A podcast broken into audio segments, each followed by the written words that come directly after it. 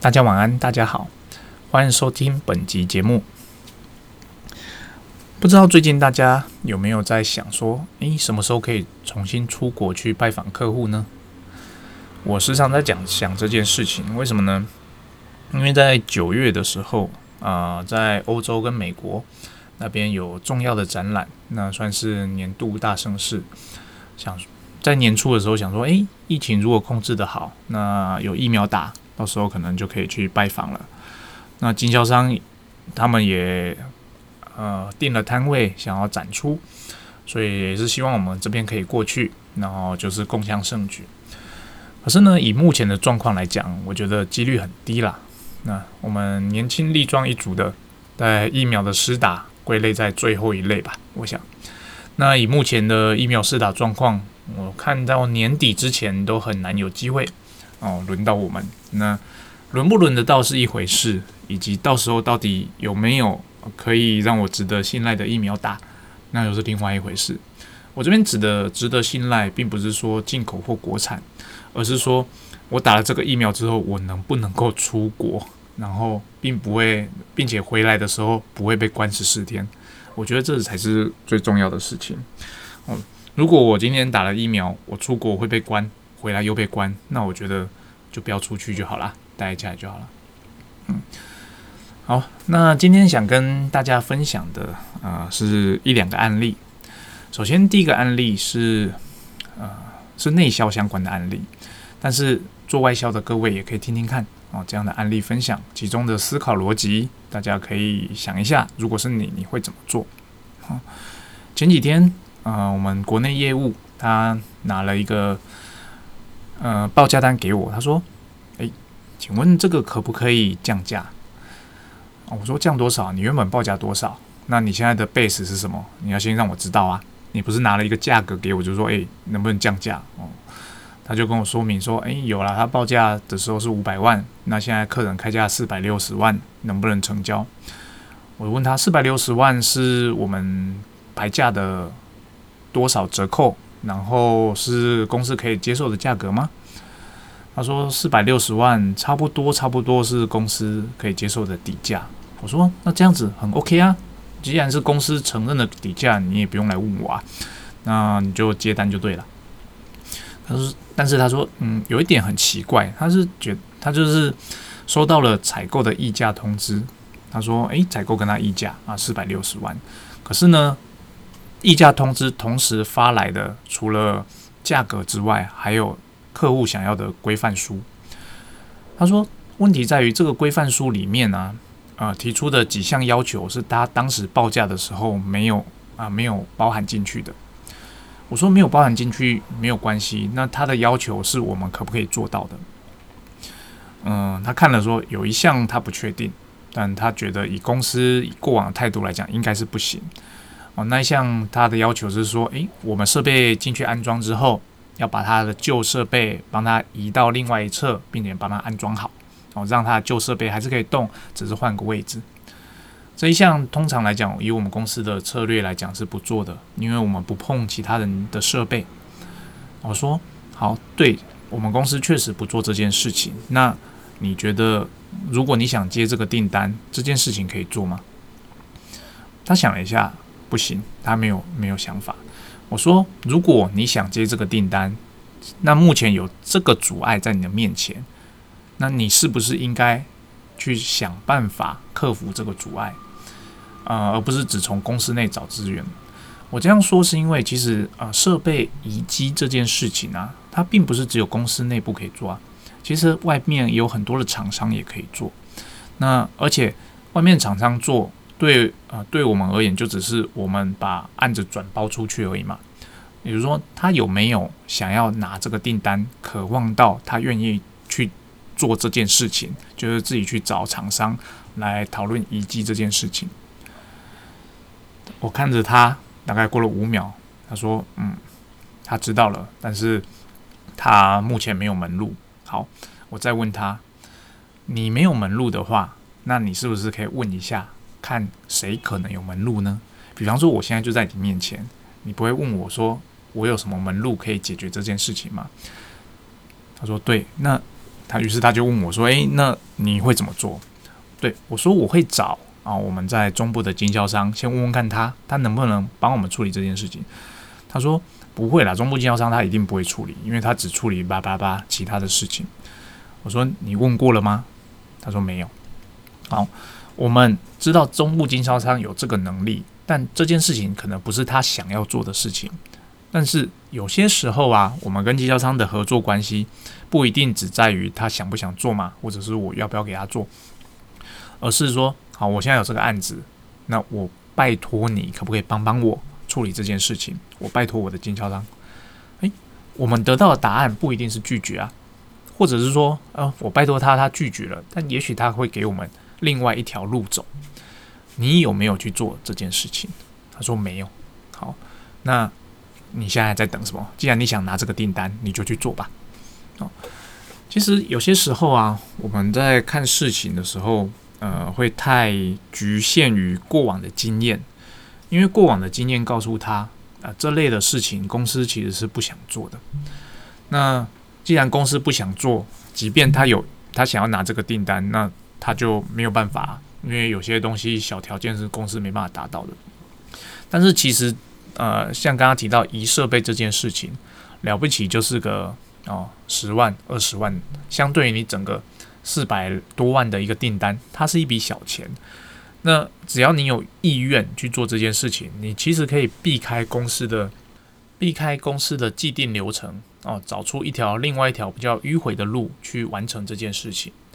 那这边要分享就是我们因为公司的制度就写在那边，那。公司有没有允许啊？我们去做这件事情，当然是我们要去探讨的。但如果公司没有呃明文的规定呢？那当然你去问公司，公司一定跟你讲说不要碰嘛。但如果你很想接的话，你就应该要有自己的思考的方式，想办法去克服这件事情。哦，客服这边提的当然不是说违反公司的政策啊，而是说很多时候呃你事情是不能明着做。但是，如果你可以在呃不影响公司商誉的状况下把事情解决掉，其实公司多半都嘛会睁一只眼闭一只眼。哦，当然你不能为公司带来麻烦。我也处理过很多业务带来的麻烦哦，那真是有趣的回忆。这是第一件想分享的。当然，这个案子还有很多其他的后续啦。最后，呃，讨论之后，我们认为这个案子有问题，那就是客户端那边可能对我们进行了欺瞒的动作，也就是说，他开给我们的规格跟他实际送出去的规格其实是不合的，呃，变成是我们公司提供的报价跟实际上的需求其实没办法搭搭上线的，哦，因此这还需要再做细部的厘清了，哦，这是今天第一个想分享的案件。第二个想分享的案件呢，是外销的部分。哦，我收到了一个嗯，纽西兰经销商的询价，他说有我们之前在讨论的那个案子，他要的 A 设备，然后他已经报价给客人了，那也给客人呃计算交期，但是客人告诉他说，嗯，他比较喜欢呃日本公司的同样的设备。都是我们竞争对手的啦，他是比较喜欢日本公司同样的设备啊，他看起来比较他的特色比较吸引他。那我们该怎么做？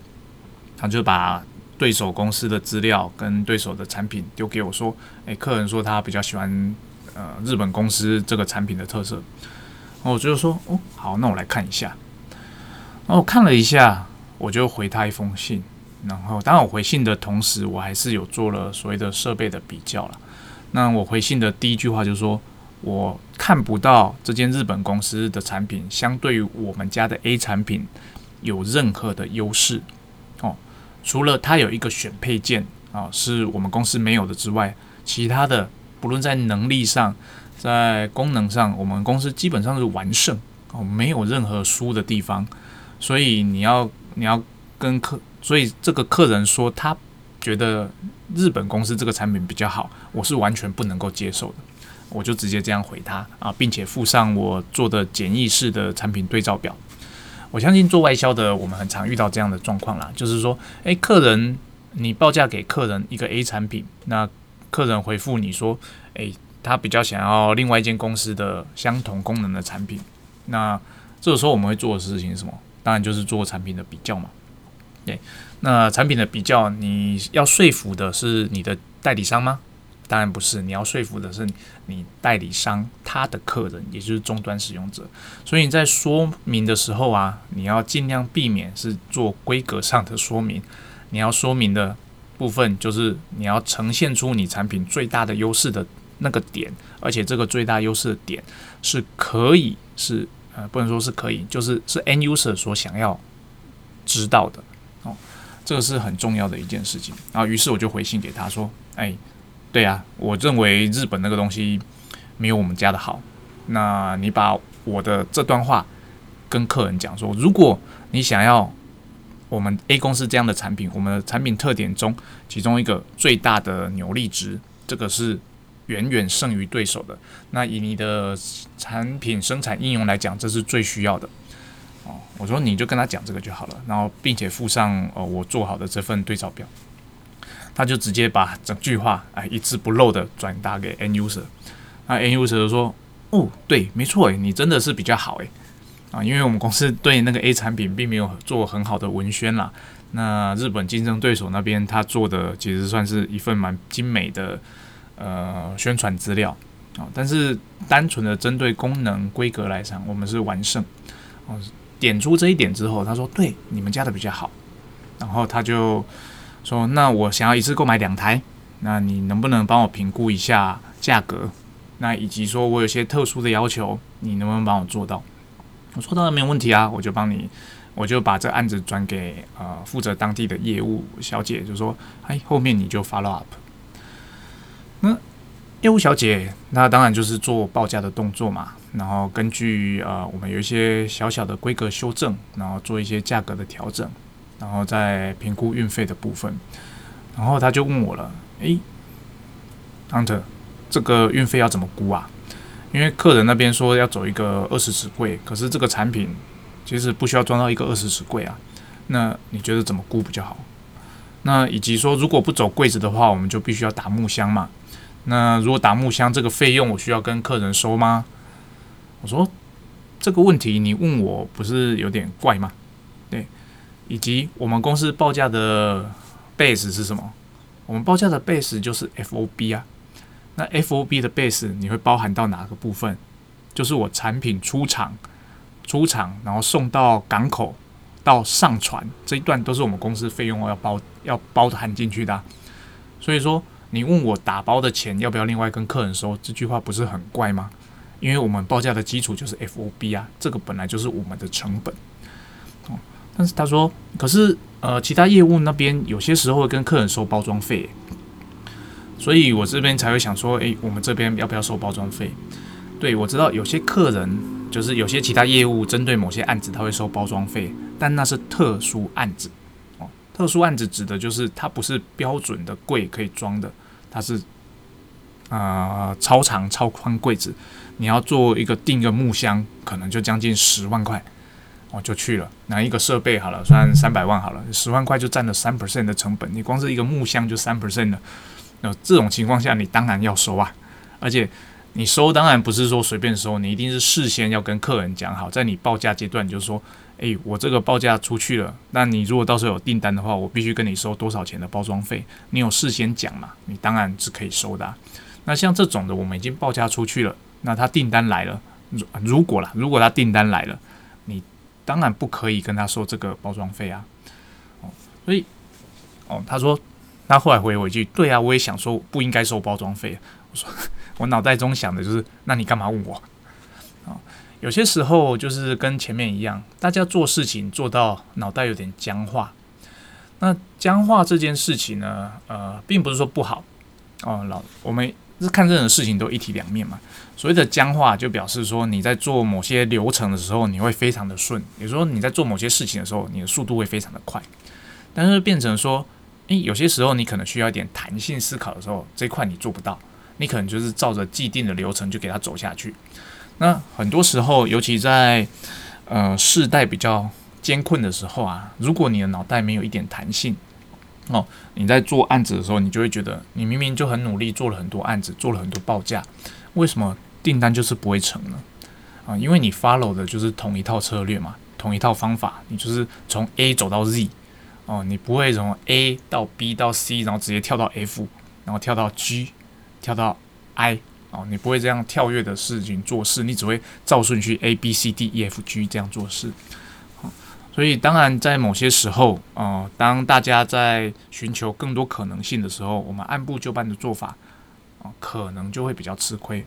但我这边并不是说按部就班这件事情是错的，哦，按部就班这件事情是很好的，哦，就单看你怎么看待这件事情，哦，如果呃，我们有业务同仁，他是很适合，呃，按部就班做事情的。那我们就不要强求他所有的事情就要去做弹性的思考。那我们安排工作给他的时候，当然就是尽量给他那种可以一条流、一条龙从头做做到尾的事情，他就可以帮你做得非常的好。但是如果你可能要要求他说：“诶，凡事都要有思考弹性哦，要想办法跳脱式的思考，跳脱框架来看每一件事情。”对他来讲，其实是一种痛苦哦，是一种痛苦。对你来讲。其实你也会是一种痛苦，为什么呢？因为你在请他做不他不适合的事情嘛，他做起来很痛苦，他给你的结果也不会很好，所以相对的这种时候，你看到的结果，你当然也会很痛苦，因为那跟跟你想要的是完全不一样的。哦，今天分享的两个其实都跟所谓的思考有关系。我们很多时候啊，因为公司的规定一直以来都是照着。呃，同样的方向在走。那我们工作久了之后，我在公司很常听到的一句话就是：以前都这样子做，哦，以前都这样做啊。那以前这样做都没有问题啊。那你去跟他们沟通嘛，他们就说啊，一景都按那走啊。我很常听到这句话。有一次我真的受不了了，我跟他们说，我不希望在你们跟我讨论的案子的时候，告诉我以前都这样子做。以前都这样子做，那可能是以前那个时代或那个时间点这样的做法是很恰当的。但是你已经过了这么多年，那过了这么多年了之后，你有没有去想过，可能有更好的方式可以处理同样的事情呢？哦，这就是所谓的思考的僵化。当然，这也不能怪同仁，因为很多时候啊。可能同仁刚进公司的时候，都会很想要挑战所谓的既有制度，但挑战的结果往往大多数时候啦，就是失败嘛，然后被打回来。那幸运一点的，或者比较机敏一点，他就知道哦，这这这件事不可行哦，他就会乖乖的照照着既定的流程去做，即便他觉得这个流程很烂啊。那比较呃怎么讲？比较改变。弹性比较慢的人，他就是说，他可能觉得有问题，他也反映了。那公司跟他讲不行，他还会去挑战。那为什么不行啊？但是他又提不出一个更好的方式，他只是提出说，诶，这个有问题。哦，这种情况下，对公司而言，他当然觉得啊，你来乱的嘛。既然你来乱的，公司就会把你打下去。哦，棒打出头鸟，这这这件事，呃，这句话是千古不变的定律了。哦，所以就会变成说，诶，如果他们在公司待久了，相对的，他在思考上，他会尽量的照着公司既有的规定走。如果主管他也没有呃这种弹性思考的脑袋，那就变成说，哦，有可能这个僵化的制度就会一路的流传下去，导致到后来会发现怎么会变成这个样子？等到真他真的爆发的时候，就是你们就会得到一堆啊，一景都啊那走啊。哦，然后身为最大主管的就会很头大，你们怎么这么不知变通？但有些时候他的不知变通是因为系统性的问题。哦，这个时候身为中间主管的我们，我们就要体察到这件事情，并且跳出来承担责任。就是如果你真的觉得这件事情很怪，你在执行的逻辑上你觉得有问题，那你就应该跳出来承担这件事情，就说好，我觉得这有问题，我们要改。并且提出好的方案，说服公司说这个真的必须要改。当然，你提出的方案不一定会完全被公司接受，你有可能被打回来。但是，这是如果你觉得你想要让公司更好，你就必须要承担的事情，因为你是主管啊，你是主管。当然，身为主管，你也可以都不管事啦。嗯，只是说这不是我的风格。我认为那些会影响我工作效率的东西，全部都应该改掉。哦，我一天的时间就这么多，没有空在那边啊陪着你们做这些无意义的事情。很多事情其实步骤可以跳过，很多事情可能就是以往那样子做是对的，但现在时代不同了，你应该要跟着去调整你的做法。很多你以前用的文档，你可能记录事情是用 Excel，但是现在其实你有更多呃更方便的工具，可以帮助你去记录，帮助你去管理你的案子，而且可以帮助你的主管啊很容易追踪案件，你就应该去尝试这些事情哦。所以这是我在公司最讨厌听到的一句话啦。以前就这样子做。诶，今天话题有点偏离哦，本来是想做案例分享，到后面。啊，因为思考框架的部分扯到了啊这一块，那希望今天的内容对大家有帮助。那今天就先到这边，谢谢大家。